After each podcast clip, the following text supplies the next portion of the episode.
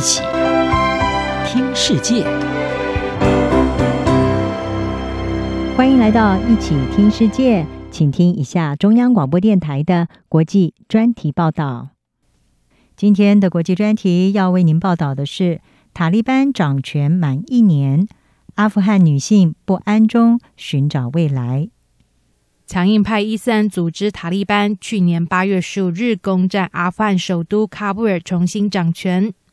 大批阿富汗人拼命涌进喀布尔机场，希望能够搭上飞机出逃海外的画面震撼世界。一年过去，如今的喀布尔街头到处悬挂着代表塔利班的白色旗帜，而这个国家仍然面临到严峻的人道和经济危机。此外，女性权利更在过去一年以来急剧恶化。而无论是身处阿富汗国内，或是已经出逃到国外的女性，都面临到各自的艰难处境，在不安中寻找他们的未来。为了纪念攻下喀布尔的八月十五日，也就是代表战胜美国、结束长达二十年的阿富汗战争，塔利班宣布把这个日子定为全国假日。在满一周年的这天，大批阿富汗成员带着枪支在喀布尔街头游街庆祝。但在几天前，喀布尔街头出现了另外一场截然不同的游行。数十名女性聚集在教育部前面，高喊着“自由、工作和面包”，并举着“八月十五日是黑色的日子”的布条，抗议在塔利班的统治下，他们的权利遭到严重侵蚀。不过，他们很快就被一群塔利班战士包围，并鸣枪驱离。塔利班再次上台，尽管曾经承诺这一次的统治会比上次温和，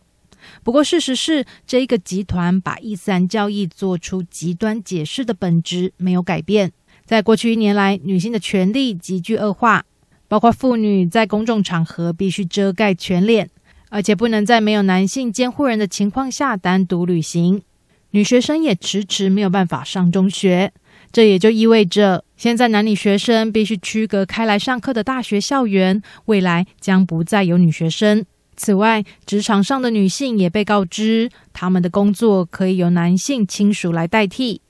在塔利班对女性的诸多就业限制下，导致大多数的女性被迫退出职场。二十七岁，曾在前阿富汗政府工作的阿吉米说，她是过去一年来被禁止继续工作的众多女性之一。这让她感到哀伤。是的，在这一年，负面改变已经出现在所有阿富汗人的生活中，特别是对女性，而我就是其中之一。我已经被禁止去工作和做任何事，在大多数的日子，我觉得很难过，很糟糕。成千上万的女孩已经被塔利班剥夺了受教育的权利，没有办法回到教室。不过，有地下学校秘密为女学生上课，让他们的求学梦想能够有机会延续下去。在一处被充当教室的小小房间中，挤进了十多名的女学生，她们在这里学习英文和数学等课程。对于这些学生来说，他们是冒着危险偷偷来到这里上课。其中一名化名为娜菲莎的女孩说：“她的哥哥是塔利班成员，家里只有妈妈支持她来上课。他每天假借着要去伊斯兰学校上课，才能够出门来到这里。这所秘密学校，一位三十八岁的女老师回忆说：‘她就是在塔利班于一九九零年代末期第一次统治阿富汗的时候，被迫中断了学业。’”所幸当时有一位老师偷偷为女学生上课，她因而能够继续念书。那是塔利班统治这个国家的最后一年。当时我妈妈告诉我，我不能继续上学，但是一位老师在他家教我们，而且告诉我们要随身携带一本《古兰经》，这样如果塔利班询问的时候，我们可以说我们正要去学《古兰经》。一年就这样过去了，然后前总统卡塞来了，学校和课程才能够开始。出逃到国外的阿富汗女性则面临到不同的难题。在塔利班掌权后出逃国外，目前定居于法国巴黎的平面设计师阿卡巴说：“作为难民，他在法国并不友善的移民系统中穿梭，在缺乏支持下，一路走来，他感到很艰难。”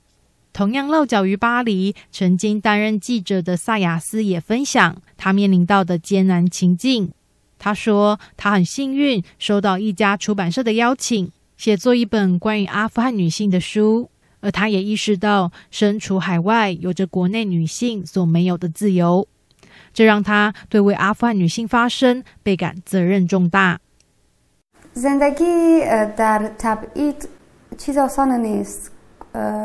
流亡生活并不容易，你每天早上醒来都带着悲伤，你没有解决办法。你只是带着它，而它变得越来越大。但是我觉得还好的是，我还活着，可以谈论和写作有关女性和女性们的困难，尤其是为那些现在无法说话的人。阿富汗还有许多问题有待解决，包括越加恶化的人道危机。根据联合国资讯，阿富汗四千万的人口有超过一半的人面临到饥饿威胁。而且，在全球越来越严重的通膨下，阿富汗的经济状况恐怕还会更加恶化。与此同时，恶劣的性别平等和人权环境，让这个命运多舛的国家人民持续面临到不确定的未来。亚广编译张雅涵报道。